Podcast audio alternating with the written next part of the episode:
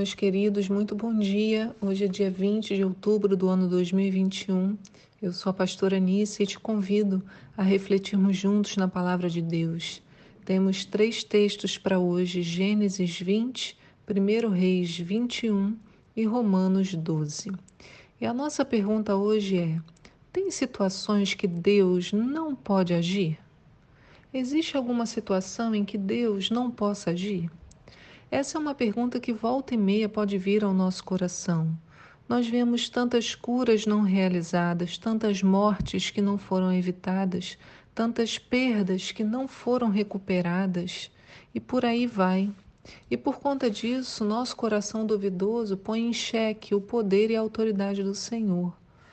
Porém, em meio às dúvidas que tomam a nossa mente, precisamos nos voltar para a verdade. E a verdade é que Deus é soberano e a sua vontade sempre permanece. Os ciclos da vida continuam, mas a diferença quando temos o Senhor é que quando o dia mal chega, e como eu já disse outras vezes, ele certamente chegará, temos o sustento, o apoio, o suporte. Não afundamos em solidão e desespero, porque Ele está conosco. Como diz o salmista lá em Salmos 34, no verso 4: Busquei ao Senhor e Ele me respondeu. Livrou-me de todos os meus temores. Os que olham para Ele estão radiantes de alegria e o seu rosto jamais mostrará decepção. O nosso Senhor não nos decepciona.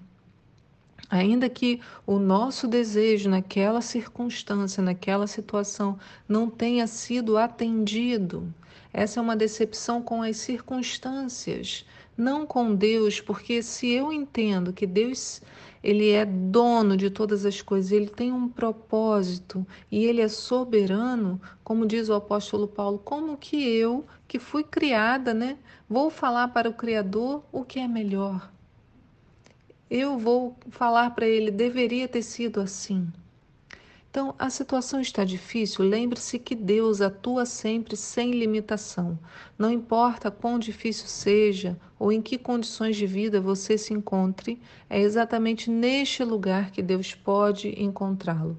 Mas muitas vezes a oposição nos faz crer que o poder dele é diminuto que há restrições para o seu agir, enfraquecendo a nossa fé, reduzindo a nossa esperança. E sem esperança, o que, que a gente é? Nada. Eu li um livro agora, o nome do livro é O Homem Mais Feliz do Mundo, A Bela Vida de um Sobrevivente de Auschwitz. O autor é o Ed Jacu, não é esse o nome original dele, mas depois ele assumiu, né, depois de sofrer durante a Segunda Guerra Mundial, ele assume um outro nome quando vai morar na, na Austrália, mas isso mexeu muito comigo. Assim, o livro, né, a maneira como ele escreve, você vendo um tamanho sofrimento. Em certo ponto do livro, o autor faz uma declaração assim: olha, eu vou ler exatamente como ele escreveu. Dá para imaginar? Até pouco tempo eu relutava em compartilhar a minha dor com quem quer que fosse. Mas isso foi antes de eu perceber que o que eu compartilho não é a minha dor, eu compartilho a minha esperança. Não é bonito de ler isso, né? Um homem que sofreu tanto, ele hoje tem mais de 100 anos, ele não sabia se sobreviveria às atrocidades pelas quais passou. Quando ele foi encontrado, ele pesava ali 30 quilos de tão deteriorado que estava sua saúde, demorou ano para se recuperar. Escondia sua história de todos até entender o quão importante seria compartilhá-la.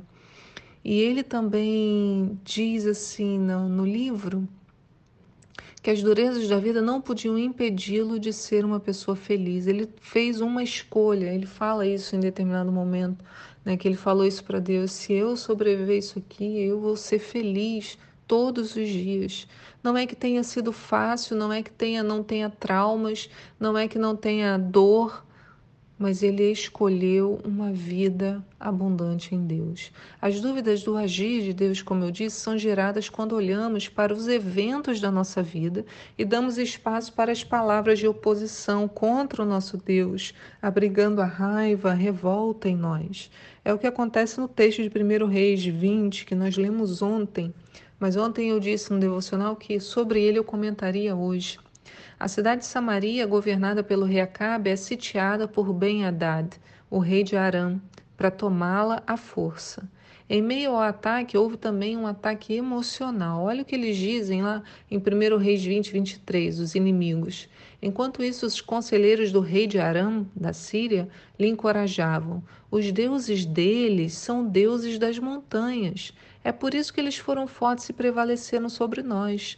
Contudo, se o combatermos nas planícies, com toda certeza seremos mais fortes e sairemos vitoriosos.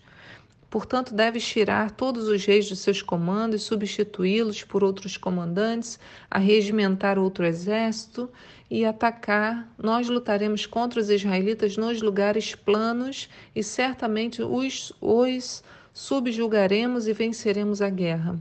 E o rei ouviu o conselho deles e fez tudo conforme lhes tinham orientado. Que abuso!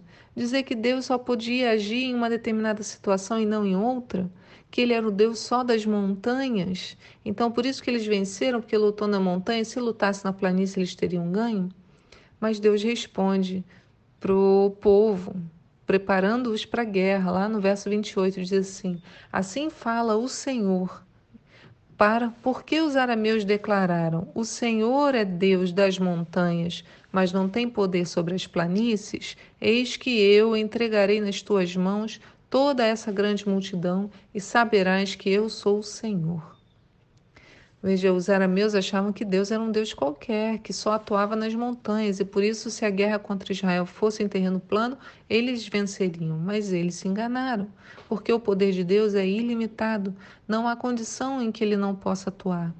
Se olharmos, por exemplo, para a história, durante anos Israel não existiu estavam espalhados entre os povos, não havia um país chamado Israel, até 1948, muito próximo de nós, não é mesmo?